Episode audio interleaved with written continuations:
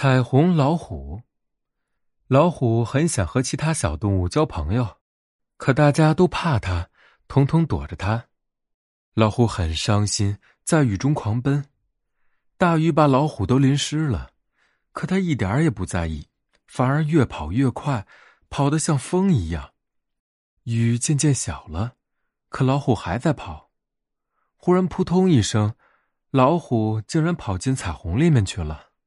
啊，彩虹里面就像一个彩色的玻璃房，太奇妙了。透明的墙壁上流动着七种颜色：红、橙、黄、绿、青、蓝、紫。周围漂浮的小水珠也是五颜六色的。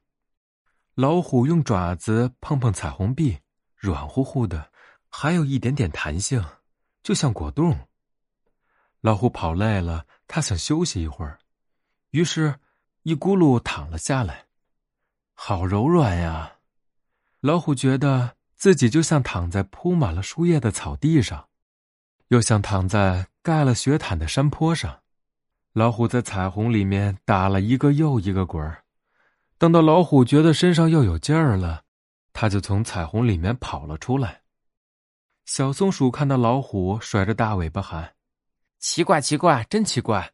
彩虹里面跑出一只老虎来，小猴子看到老虎，挠着头喊起来：“奇怪，奇怪，真奇怪！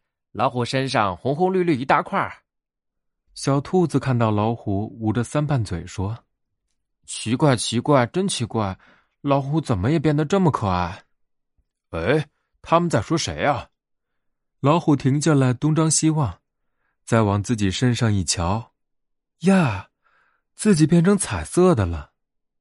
这时，一只狐狸跑了过来，砰的一声，和老虎撞到了一块儿。对不起，老虎连忙道歉。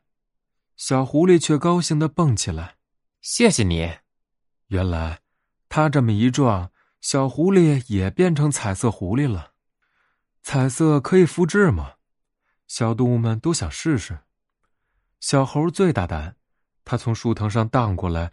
和小老虎抱了一下，变成了彩色猴子。小兔子也要试一试，它小心的用大蘑菇挡住老虎的嘴巴，轻轻的和老虎抱了抱，变成了彩色兔子。